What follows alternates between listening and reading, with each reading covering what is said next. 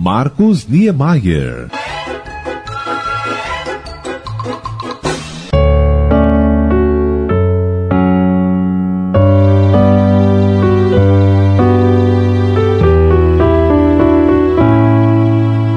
A mais nobre história de despojamento e amor por Juiz de Fora é, sem dúvida, a história da doação integral do Museu Mariano Procópio por Alfredo Ferreira Lage. O museu é o mais importante acervo do período imperial do Brasil e um dos mais importantes museus do acervo eclético do país.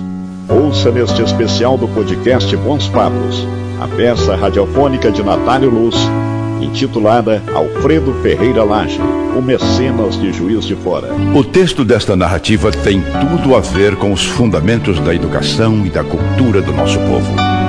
Sobretudo suas características existenciais encantadoramente diferenciadas. Juiz de Fora sempre se destacou pela excelência dos seus pioneiros, cientistas, poetas, artistas, empreendedores, que por aqui passaram ou aqui viveram.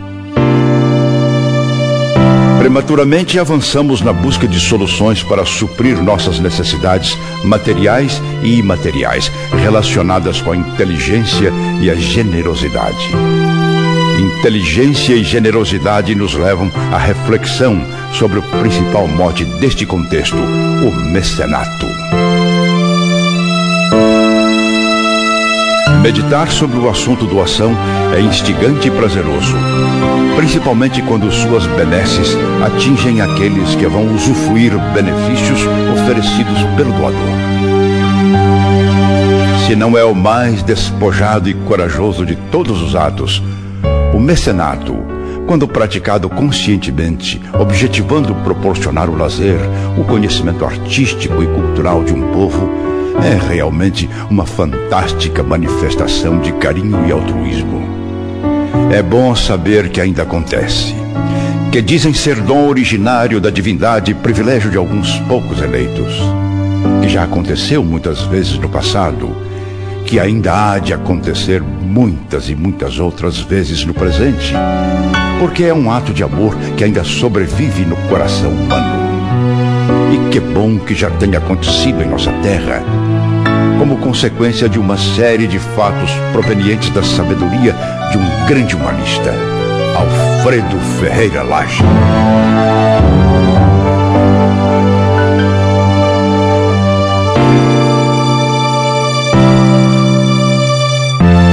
A história que vamos contar aconteceu no dia 17 de fevereiro de 1936 dez dias antes da doação oficial do Museu Mariano Procópio ao povo de Juiz de Fora por Alfredo Ferreira Lage, considerado com justiça o mais generoso mecenas da cidade. Estamos na redação do Jornal do Comércio no Rio de Janeiro. O editor Domingos Vidal, juiz forano de nascimento, visivelmente emocionado, convoca dois de seus melhores amigos para um comunicado em comum. Muito bem. Eu, eu reuni vocês mais cedo para, para comunicar que vou viajar durante dez dias. É, neste período, eu pretendo resgatar uma frustração de adolescente e escrever a grande reportagem da minha vida. E que reportagem é essa, chefe? É o texto da mais bonita história de amor dedicada a um povo, disse. É a reportagem que sempre sonhei escrever. Eu não vou revelar o assunto porque eh, vocês não vão entender os meus motivos. Ela vai desencadear uma série de brincadeiras, opiniões, críticas e até especulação a respeito. Sinceramente, é, eu não vou gostar. Ah, deixa de criancice, Domingos. Diga logo do que se trata. Afinal, chefe, temos mais o que fazer do que brincar de investigadores de polícia. É mesmo, chefe? Diga lá qual é essa tal reportagem e por que está fazendo tanto empenho para escrevê-la. É porque chegou a hora. A hora de escrever duas lindas histórias de amor. A primeira é a história da inauguração definitiva da doação oficial do Museu Mariano Procópio ao povo de Juiz de Fora. E a segunda é a história do meu primeiro e único amor. Essa é complicada, extravagante, mas inesquecível. Aliás, como toda história de primeiro amor. Pois é. O meu grande amor é uma francesinha chamada Margot. Conheci em Juiz de Fora. É uma pesquisadora de arte a serviço de marchands franceses. Tivemos longas e deliciosas noites de amor absoluto logo que nos conhecemos. Uma loucura. Margot tem obsessão por desafios.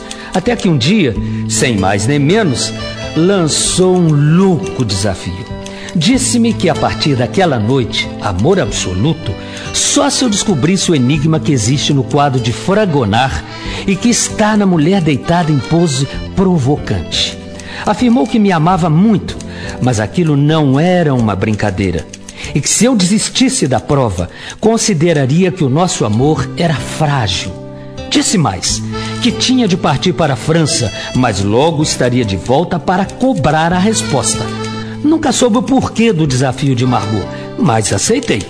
Eu tenho verdadeira paixão por aquela mulher. Ela é maravilhosa. Que mulher extravagante. E quem é esse tal Fragonar? Quem é? Um grande artista plástico francês de meados do século XIX. Artista plástico? Certo, chefe. Mas, mas o chefinho não acha melhor falar disso depois? Não acha que agora a prioridade é para o museu? claro que eu acho. Acho, acho sim. O Museu Mariano Procópio é a prioridade. Já é um dos mais importantes do país. Você não faz a mínima ideia do que essa doação significa. Então conta, explica. Você já está nos deixando nervosos. É que essa história, disse, não é uma história comum. Complicada de contar. Vai exigir do repórter que escrevê-la vivência, sabedoria e intelectualidade. Ele vai ter que passar para o público em geral a compreensão de um estado de espírito que só interessa aos poucos estudiosos da estética das artes e dos mistérios do poder, da força, do misticismo e do dinheiro. Felizmente, meu protagonista tem poder financeiro, político, intelectual, é líder nato e determinado. Então, o protagonista da sua história é um ser excepcional. Mas é claro que sim. Você verá. Você vai comigo nessa viagem. É uma ordem? É uma ordem. Você verá que o nosso herói é um homem absolutamente ciente de seus poderes e dos valores que carrega em si. Valores que têm a ver com o pensamento do que vem a ser a vocação da bondade, da dignidade, da moral e da ética. vocação da bondade? Isso tá parecendo coisa de religião, sabe? Maniqueísmo. De que estamos falando afinal, chefe? De gente do bem, que enobrece o ser humano. Chefe, eu estou espantado com você. E vai ficar mais ainda, pois você também vai conhecer o homem de perto. Quer viajar com a gente? Quero, claro. A viagem é curta. E depois eu quero conhecer o tal sistema de cremalheira que leva o trem do Rio a Petrópolis. E depois é só mais 12 horas de Petrópolis a Juiz de Fora, pela União Indústria. Ah, vai ser bacana. Tenho certeza que sim. Vamos? Vamos. Vamos. Buscando resgatar a memória do mais generoso doador da cidade, o Grupo de Artistas Unidos do nosso rádio, teatro, cinema e televisão, orgulhosamente apresenta Alfredo Ferreira Lage, o mecenas de Juiz de Fora.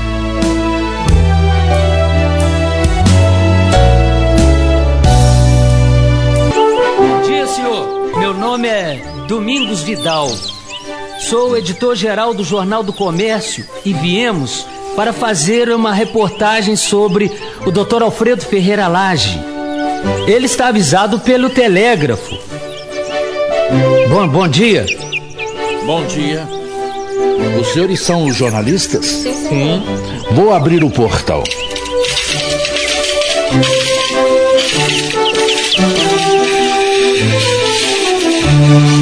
Entrem. O doutor Alfredo não está na vila neste exato momento. Mas suponho que os senhores possam ser recebidos pela senhora bibliotecária Dona Geralda Armon. Vamos caminhando até a vila? Não é tão longe. Bonito caminho, hein? Forrado de folhas das copas das árvores.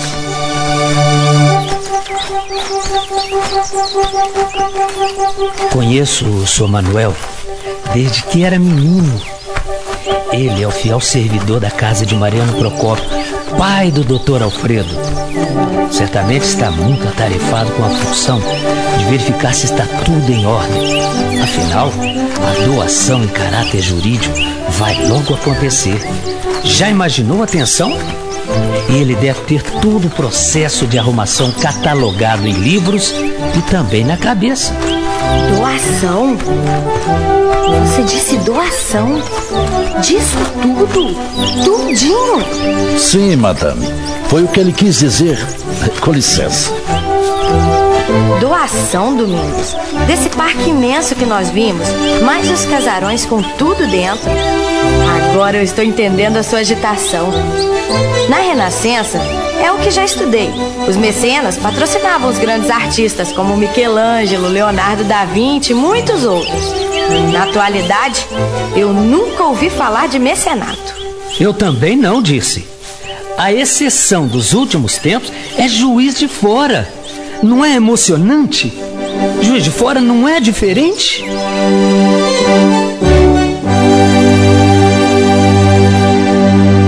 Por favor, assenta-se.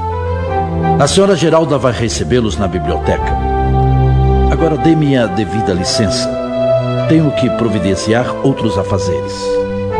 Para vocês, Bento e Dirce, que também são estudantes de história, terem vindo até a vila para buscar subsídios é um privilégio, pois vão ter um contato pessoal com um homem que fez surgir um dos mais importantes museus do Brasil. Essa casa já funciona como tal há algum tempo. Ainda é a residência dos Ferreira Lage.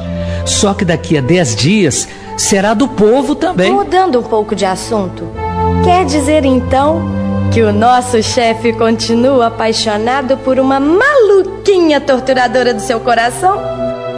Pois é. Margot me deixa louco. Foi por isso que comecei a pesquisar sobre a obra de Fragonar. Li tudo a respeito. Daria a vida para tê-lo diante dos olhos. Decifrar assim o tal enigma para merecer o carinho da minha primeira e única amada. Nunca consegui. O fragonar do museu está sempre guardado no cofre. Acho que é porque vale muito dinheiro. É, talvez. E Margot, o que diz a respeito? Me escreve semanalmente, sempre indagando. Como é? Já decifrou o enigma de Fragonar? Aí me lembro das nossas cálidas noites de amor e tenho saudades. que loucura, chefe! Até quando você vai esperar? Acho que até sempre. Tenho um carinho especial por Margot. Fragonar. Nunca ouvi falar. Mas eu sim. Jean-Honoré Fragonar. E vim para conhecê-lo de perto. Nunca tive a oportunidade de vê-lo cara a cara. Tomara que o Dr. Alfredo me conceda o privilégio. Fragonar, por ser muito valioso, fica trancado num cofre na reserva técnica. É, se fica guardado num cofre, é porque vale uma fortuna. Agora eu também tô curioso por conhecê-lo. Bom dia. Bom dia. Bom dia. Meu nome é Geralda. Sou a bibliotecária arquivista do Dr. Alfredo. É, quer dizer que são jornalistas e estudantes de história? Sim. Entrem, estejam à vontade. É, desejam alguma coisa de comer e beber? Não, não. Obrigado. Nós comemos antes de vir. Estamos apenas interessados em reportar a história deste magnífico lugar e o que a sua doação significa para a sociedade local. Bem, isso é por enquanto, porque pelo que vejo, vamos ter muito que ouvir. O lugar é muito bonito. hein? Muito. É, sem dúvida, nossa vila é um verdadeiro paraíso. Foi projetada e construída pelo arquiteto alemão Carlos Augusto Gambs. É uma grande mansão com imensos portões, além de belíssimos jardins. É, também sofreram influência estrangeira, influência inglesa, e que, segundo a tradição, teria sido projetado pelo francês Auguste Marie Francis Plazou. O conjunto tem 16 quartos muito amplos, sala de música, um sistema de circulação de água inédito no Brasil. É, e outras coisas mais que também estou aprendendo a descobrir. Acompanhe-me. É, vamos iniciar pelo anexo. Maravilhosa! Nunca tinha visto uma sala como essa. Requintada. Olha, mobiliada com móveis tão bonitos. É, são móveis e oratórios mantendo influência do estilo joanino. São móveis riquíssimos, fabricados na Europa e procedentes do Palácio de São Cristóvão. É, Manuel, por favor, traga-nos o que comer e beber. Pois não, senhora. Imediatamente. Não, não. Não se deu trabalho. Traga, por favor. Eu aceito um suco de melão. Dona Geralda, favor, fale-nos sobre o seu patrão. Com todo prazer. Meu primo, Alfredo Ferreira Lage, é um verdadeiro gentleman. Homem de extrema formação humanística. Um tipo de pessoa discreta. Veste-se elegantemente, caminha também com elegância, com passadas seguras, ritmadas, é, de quem, simbolicamente falando, sabe onde pisa. E olha que não são poucas as terras em que já pisou e ainda vai pisar. Conhece toda a Europa, onde residiu muito tempo com sua mãe, e muita coisa do mundo. É admirado por todos que o conhecem. Advogado formado pela Faculdade de São Paulo, jornalista, diretor secretário do Farol, que foi o nosso melhor jornal. Membro do Instituto Geográfico Nacional, construtor do Teatro Novelli e uma infinidade de outras atividades. Ah, quer dizer que o doutor Alfredo também gosta de teatro, é? Muito! Dramas e operetas são os seus espetáculos preferidos. É político, vereador da Câmara Municipal, mas jamais recebeu salário. Por opção pessoal. Pelo que a senhora nos informou até agora, ele me parece ser um homem muito rico. Bom dia, primo. Bom dia, Geraldo. Bom dia. Bom dia, senhores. Bom, Bom dia. Estávamos falando de você, querido. Desculpe a reverência. Sobre a sua riqueza. Eu fui avisado pelo telégrafo da estação de Mariano quanto à chegada dos senhores. Os senhores são jornalistas. Somos. Se não fosse pelo meu hobby, que é colecionar obras de arte, e se não gostasse do que faço, que é procurar e adquirir objetos raros, a grande maioria das peças que estão expostas nessas salas não existiria. E as demais, doutor Alfredo? Também não. Se não contássemos com o carinho de pessoas generosas. Gente como a Viscondessa de Cavalcante, que doou ao museu o quadro de Frangonar, um dos mais valiosos da Pinacoteca. Olha, o museu também possui um acervo numismático, graças às ofertas de Amélia Machado Cavalcante de Albuquerque. A casa já funciona como museu há bastante tempo, mas a legalização definitiva só ocorrerá daqui a 10 dias, quando então a consolidaremos em termos jurídicos. Doutor Alfredo, desculpe a ousadia, mas minha pergunta vai ser muito simples e direta. Eu sou um grande cético. Não acredito no homem, na sua sinceridade absoluta. Ainda mais creia quando se trata de assunto ligado à propriedade privada adquirida com o suor de um trabalho difícil e ininterrupto, como foi o do seu pai, construtor da vila e da rodovia União Indústria, financiada por ele próprio. Sim, a vila é uma propriedade privada de alto valor. Para quem não está preparado cultural e psicologicamente para doar qualquer coisa que seja, certamente viverá um intrincado dilema. Não é fácil. Talvez até um imenso sacrifício. Principalmente agora que está na moda na Europa a discussão entre capital e o trabalho, injustiça social, discussões a respeito da Revolução Comunista. O senhor acha mesmo que é possível a igualdade do pensamento ideológico entre as diversas classes sociais? Não, senhor. Sei apenas que tem a ver com a melhor oportunidade para todos. Melhor distribuição de renda, direitos, mas como disse, desconfio muito do animal homem.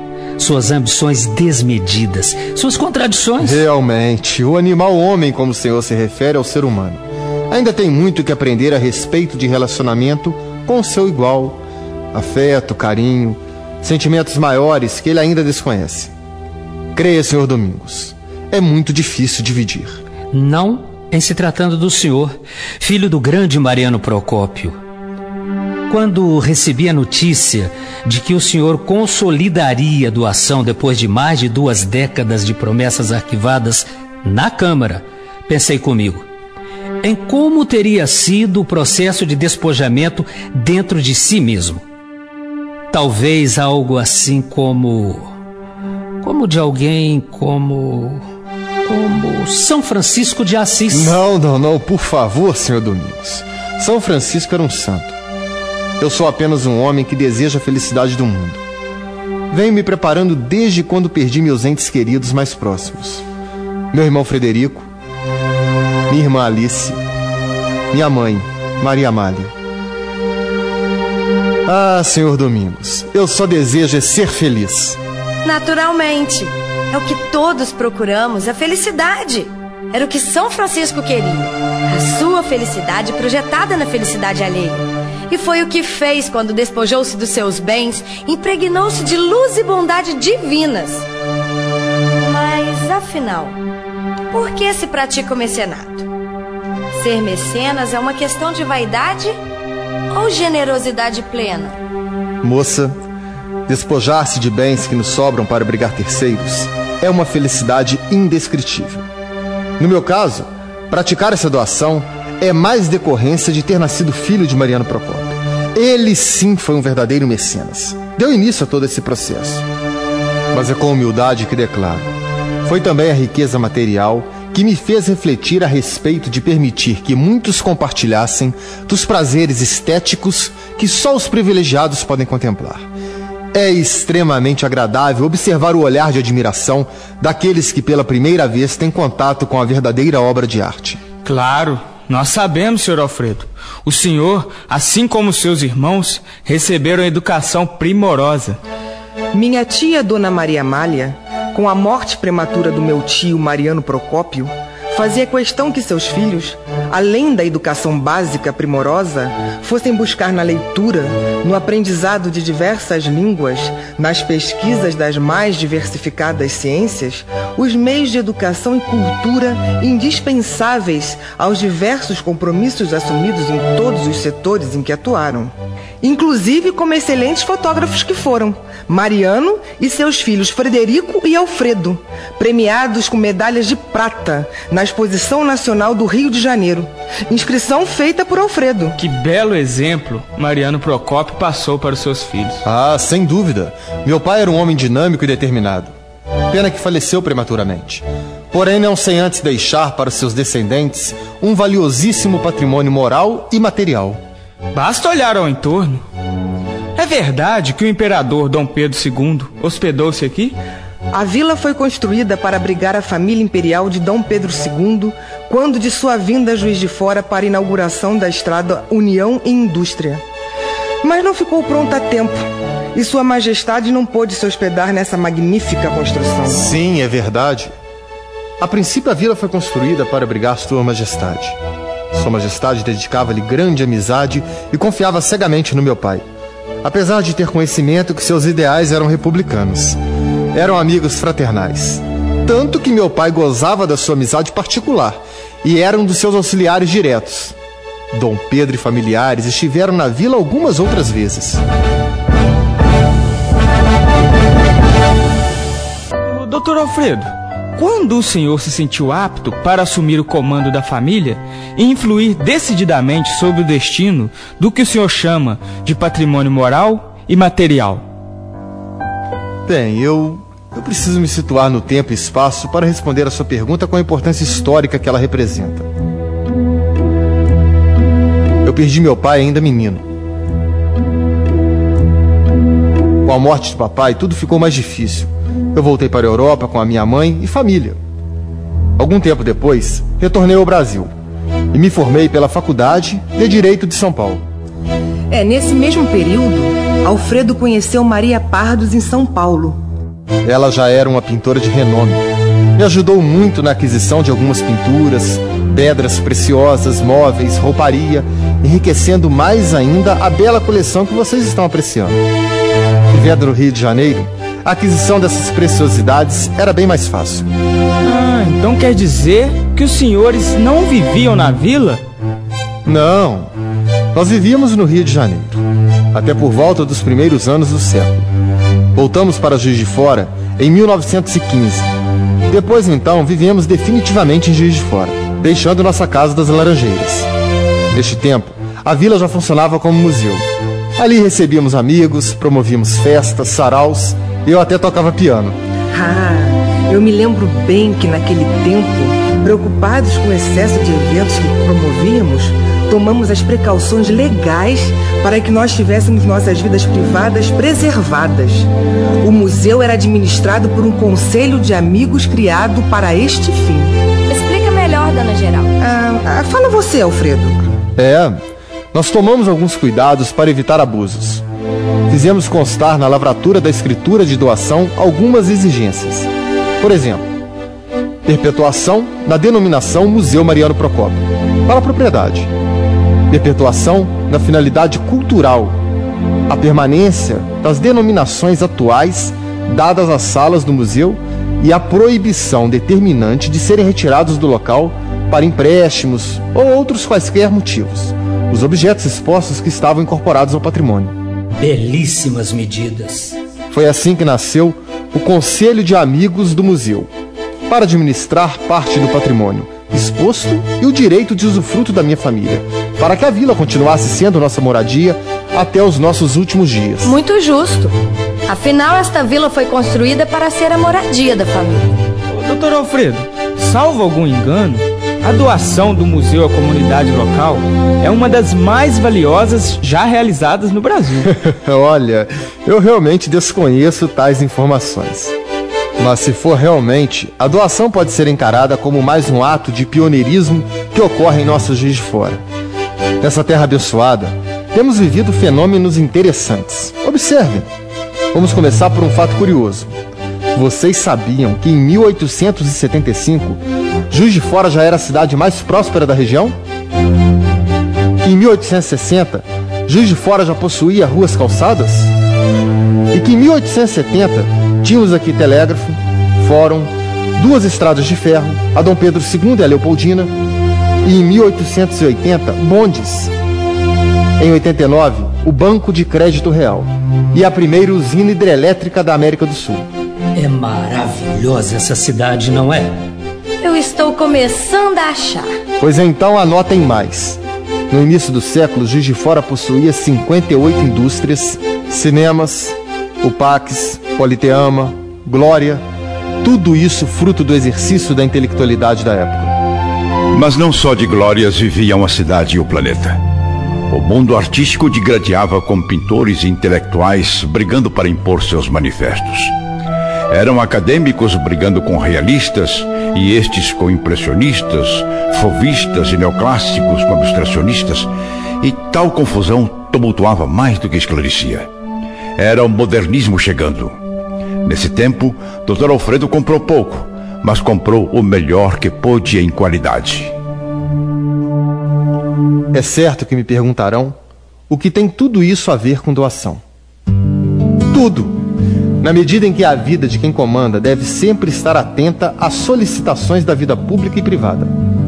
Há cerca de 20 anos, essa doação foi realizada mas um voto de desconfiança me obrigou a retardar a oficialização. É, já estamos a par do que aconteceu. E agora, passado o tempo, o senhor fará a doação definitiva, não é? Sim. E na oportunidade entregarei também um patrimônio que se chama Chácara Mariano Procópio, que possui três grandes casas, o lago, as ilhas e o grande parque que se perde de vista até a cascata do Vale do Ipê. Foi assim, em meio a uma conversa sadia, que a pequena comitiva ia caminhando e absorvendo aquelas preciosas informações de grande importância e que seriam posteriormente publicadas. E caminharam passo a passo por entre todas as dependências do museu. Sala Dom Pedro I, Pedro II, Sala Dom João VI, a passarela que liga a vila ao anexo, onde nas laterais admiraram as estátuas que representam o estilo greco-romano, a sala de música, de madeira trabalhada, sendo todos os ornamentos importados da Inglaterra e aqui montados. Uma deliciosa aula de cultura ministrada ao vivo, com toda a sabedoria de quem sabe de fato o que diz. emoção à parte foi quando o nosso anfitrião falou a respeito das estátuas de Tanagra. Uma voz embarcada de ternura disse que sempre que ele depara com essas esculturas de Tanagra, seu coração bate mais forte. A Grécia Antiga ressurge com seus mistérios indecifráveis. Ele as contempla com o respeito que devemos aos seus artistas esotéricos. Essa estátua é de autor desconhecido. Estátua em cerâmica policromada do século IV a.C. Dimensão 30 centímetros. Pequena, não acham? Mas linda. É maravilhosa. Como uma coisa tão frágil, manipulada em terracota, resiste há tanto tempo? Pois é, e pasmem.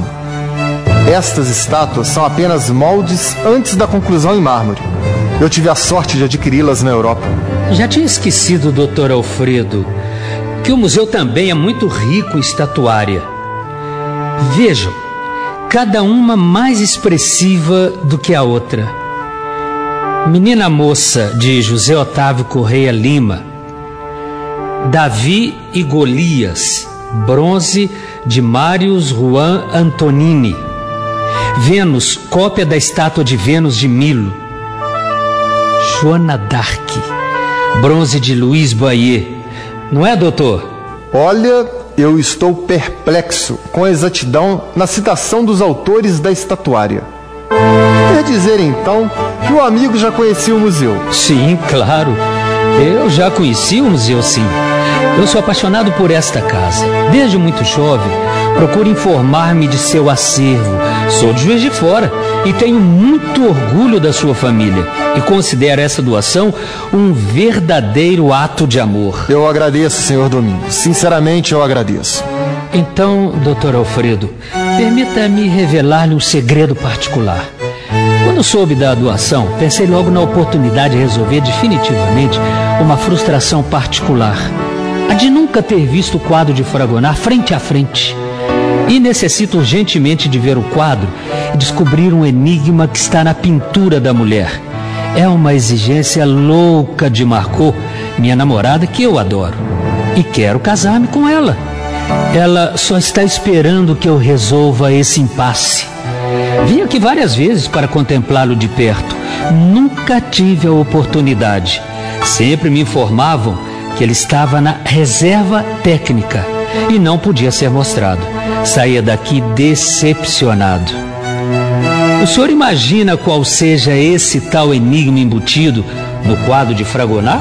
Bem, é possível que esteja na representação da figura de Afrodite na versão grega e Vênus, deusa do amor na versão latina, com as pombinhas posadas nos pés da modelo. Agora, quanto à exigência de sua namorada, isso não é muito comum, mas acontece. O senhor sabia que é um fenômeno que está sendo estudado? O homem tem atitudes diante de certos objetos de arte que ainda não se explicam. No caso de pinturas famosas, já houve relato de magnatas que mandaram matar para obter só para si, para sua contemplação egoística e solitária, obras de artes famosas. Será que dessa vez o doutor me concederia este prazer? Contemplar de perto o nosso fragonar? Vamos fazer uma ligeira parada para comer alguma coisa. Manuel mandou preparar. E eu logo respondo a sua pergunta. Aquela meia resposta desanimou Domingos. O que se passava na cabeça do Dr. Alfredo para dizer que depois de comer alguma coisa é que responderia? Depois de um bem farto lanche preparado por Manuel e seus auxiliares, o grupo pôs-se a caminhar novamente. Visitou a sala da senhora Pardos, uma sala só de suas pinturas. Calmamente, todas aquelas informações reveladas pelos anfitriões iam sendo cuidadosamente anotadas. E sempre que houvesse dúvida, voltava-se à peça até que era esclarecida. Joias, numismática, porcelanas, louças e cristais. Só, diz. Observa esse ambiente povoado de pinturas.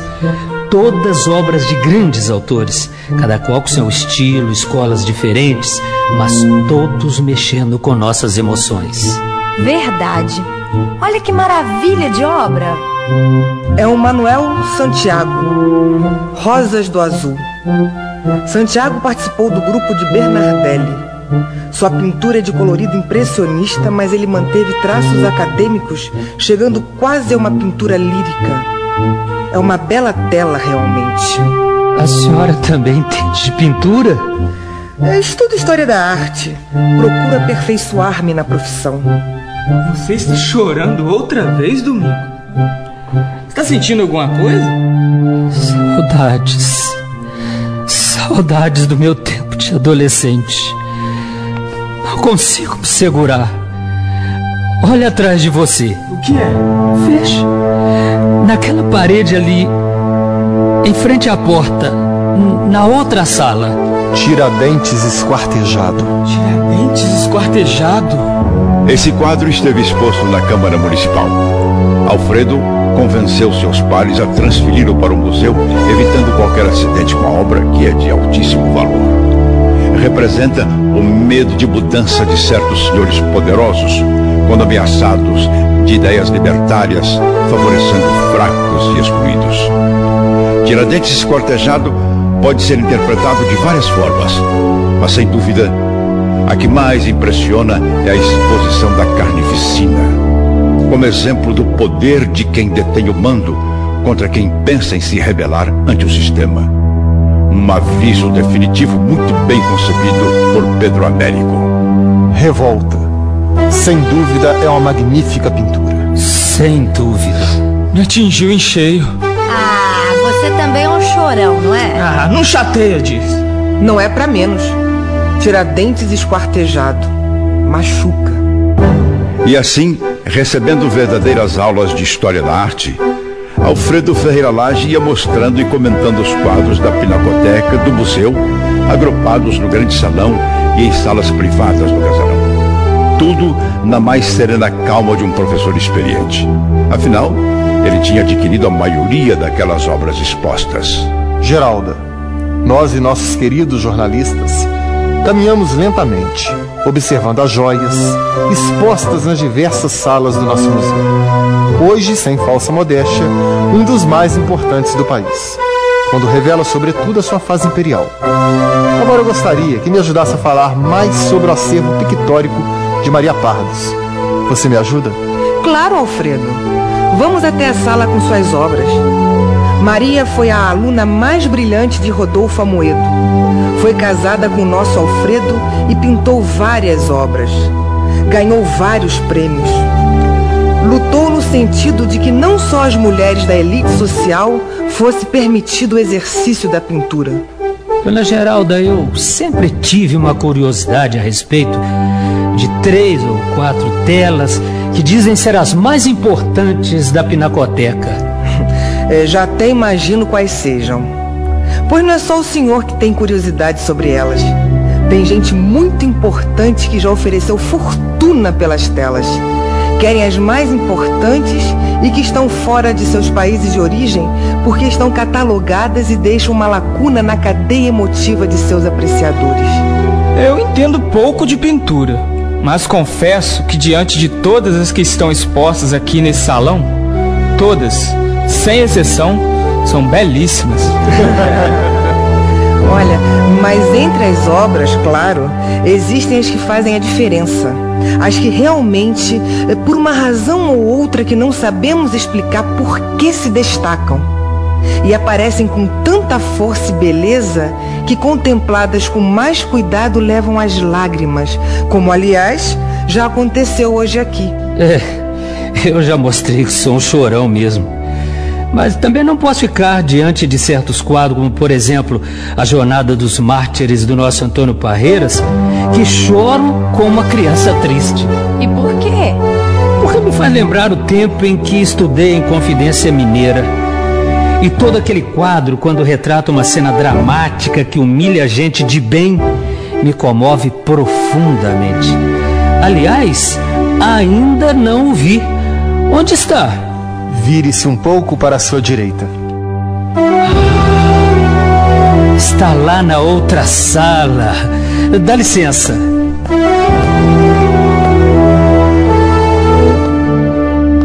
Jornada dos Mártires. É um belo painel pintado por Antônio Parreiras. Retrata a passagem dos Inconfidentes por Matias Barbosa, a caminho do julgamento no Rio de Janeiro. Outra vez emocionado, Domingos? Cuidado com o coração, hein? É uma obra admirável. E agora, eu quero mostrar-lhes os especiais dos especiais. Estão no salão mais adiante. E Alfredo foi mostrando os tais especiais. De Charles-François d'Aubigny, Bordeloise, cobiçado também pelos colecionadores, pois d'Aubigny tem muitos quadros expostos no Louvre e em outros museus importantes do mundo. O segundo é aquele na parede da esquerda, Après-midi en Hollande, de Villeneuve, medalha e ouro da exposição de 1888. O Fragonar, doutor Alfredo. Será que. O Fragonar. O Fragonar. Não me diga que ele está na reserva técnica. Sim. Há uma cláusula no contrato de doação que só em casos especialíssimos ele poderá ser retirado do cofre. E o que o senhor considera um caso especialíssimo? A visita de um chefe de Estado, do presidente da República. Ah, Quer dizer que mais uma vez eu vou me frustrar? Não vou ver o quadro de Fragonar? Sim. Quer dizer. Bem, Quer dizer que vou me frustrar mais uma vez? Por favor, doutor. Responda. Vou, acho que. vou. Responda, doutor Alfredo. Não, não vai se frustrar. Porque enquanto vocês estavam lanchando, pediu ao Manuel que retirasse do cofre e o trouxesse para mostrá-lo a vocês. Manuel, mostre-lhe o fragonar. Ei-no, senhor Domingos. Mas é ele mesmo. O quadro de Fragonar eu só conhecia de ouvir falar. Deixa eu pegar, doutor Alfredo. Está bem, mas toma cuidado, hein? É lindo! É lindo! Olha os pombinhos aos pés da figura erótica da modelo representando Vênus, a deusa do amor. O senhor me fez o homem mais feliz do mundo.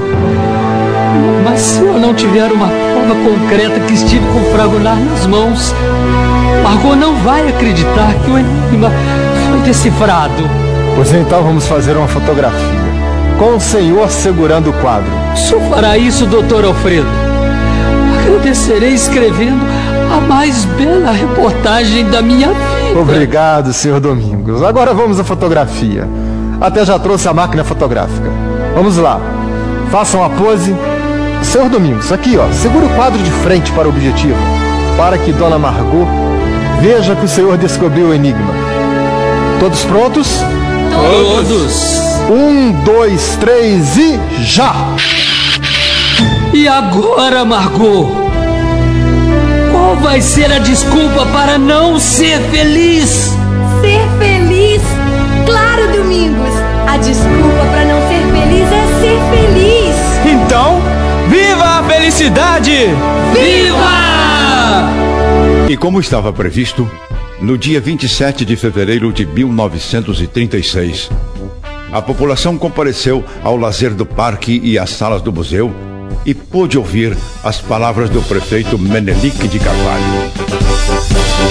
Em nome do povo e como seu legítimo representante, procedendo à abertura do portão, a prefeitura, quiçá o povo juiz forano, ao receber este patrimônio, se compromete a zelar pelo mesmo, com idêntico carinho e dedicação do seu doador, correspondendo por esta forma o gesto magnânimo e altruístico do excelentíssimo senhor doutor Alfredo Ferreira Lage. Foi aplaudido delirantemente.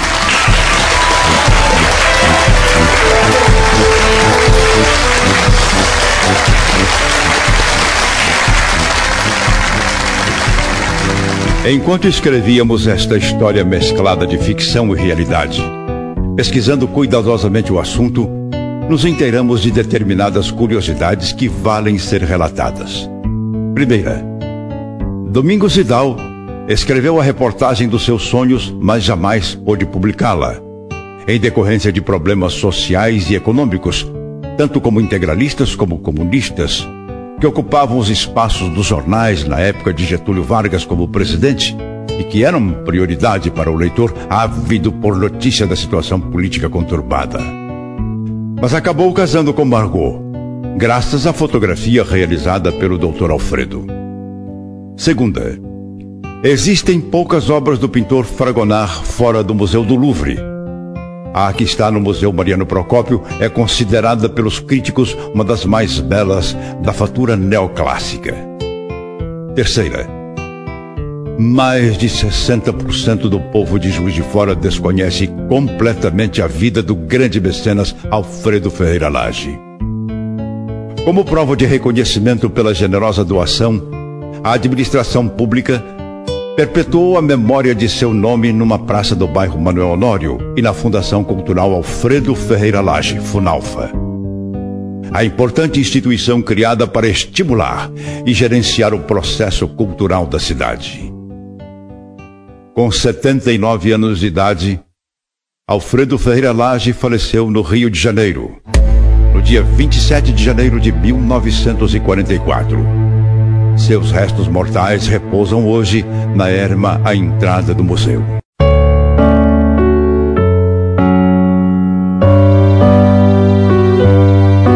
Participaram da apresentação da peça radiofônica Alfredo Ferreira Lage, o mecenas de Juiz de Fora os seguintes intérpretes do grupo de artistas unidos do nosso rádio, teatro, cinema e televisão. Narrador Wilson Cid. Alfredo Ferreira Lage, Alexandre Gutierrez. Domingos, José de Alencar. Dirce Maria Loures. Bento Valdir Alves. Manuel Cláudio Trombini. Zeralda Gladys Hipólito. Prefeito Menelique de Carvalho. Assistente de direção Marcos Marchioli. Trilha sonora e masterização Sérgio Leite. Texto e direção geral Natário Luz. Espero que tenha gostado desta radiofonização sobre a vida de Alfredo Ferreira Lage. Ao escrevê-la, estou certo, tive a felicidade de ratificar o caráter empreendedor e generoso do importante homem que foi no contexto da nossa história. Sem dúvida, uma síntese da alma comum do nosso povo.